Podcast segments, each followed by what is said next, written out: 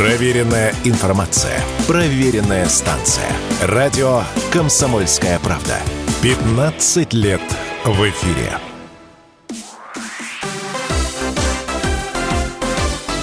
Новости спорта.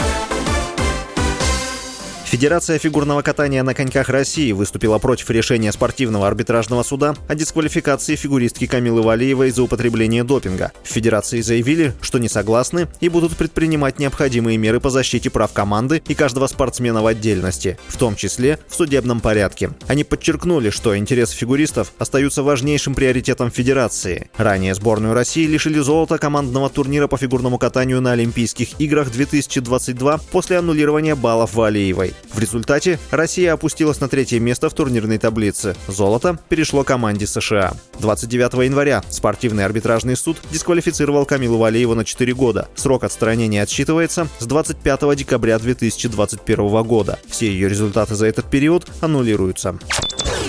Российская теннисистка Алина Корнеева не смогла выйти во второй круг турнира WTA в Таиланде. В первом круге 16-летняя россиянка, которая пробилась в основную сетку через квалификацию, уступила китаянке Ван Яфань, 78-й ракетке мира. Корнеева сейчас занимает 141 место в мировом рейтинге. В 2023 году она стала победительницей юниорских Australian Open и Ролан Гарос. Дошла до полуфинала на юниорском Уимблдоне, выиграла юниорский итоговый турнир. В нынешнем сезоне Корнеева дошла до второго круга уже на взрослом взрослом Australian Open, где уступила бразильянке Беатрис Хаддат Майи, на тот момент 12-й ракетки мира.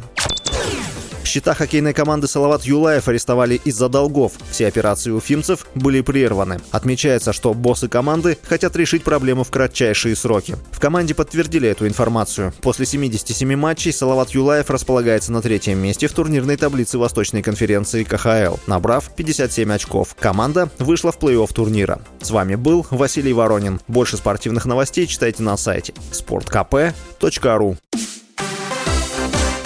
Новости спорта.